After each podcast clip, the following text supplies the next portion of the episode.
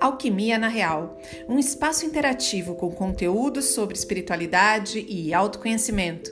Vamos juntos nessa jornada!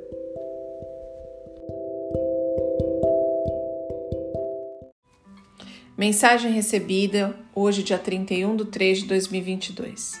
Queridos irmãos de jornada, felicidade poder falar com cada um de vocês. A felicidade neste plano é algo momentâneo mas devemos sempre ter em nossos corações a esperança de dias melhores, mesmo quando o momento não lhe aparenta ser favorável. Muna-te de otimismo e veja nos pequenos detalhes a beleza da vida. Desta forma, você valorizará todos os acontecimentos e, quando se sentir feliz, vai dar valor entender que tudo passa e que sempre haverá um amanhã ainda mais iluminado, lhe esperando com novos aprendizados e momentos felizes. Seja grato sempre.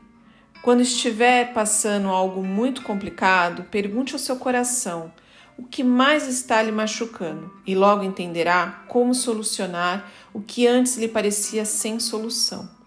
Medite, ore, reserve um tempo para edificar seu espírito.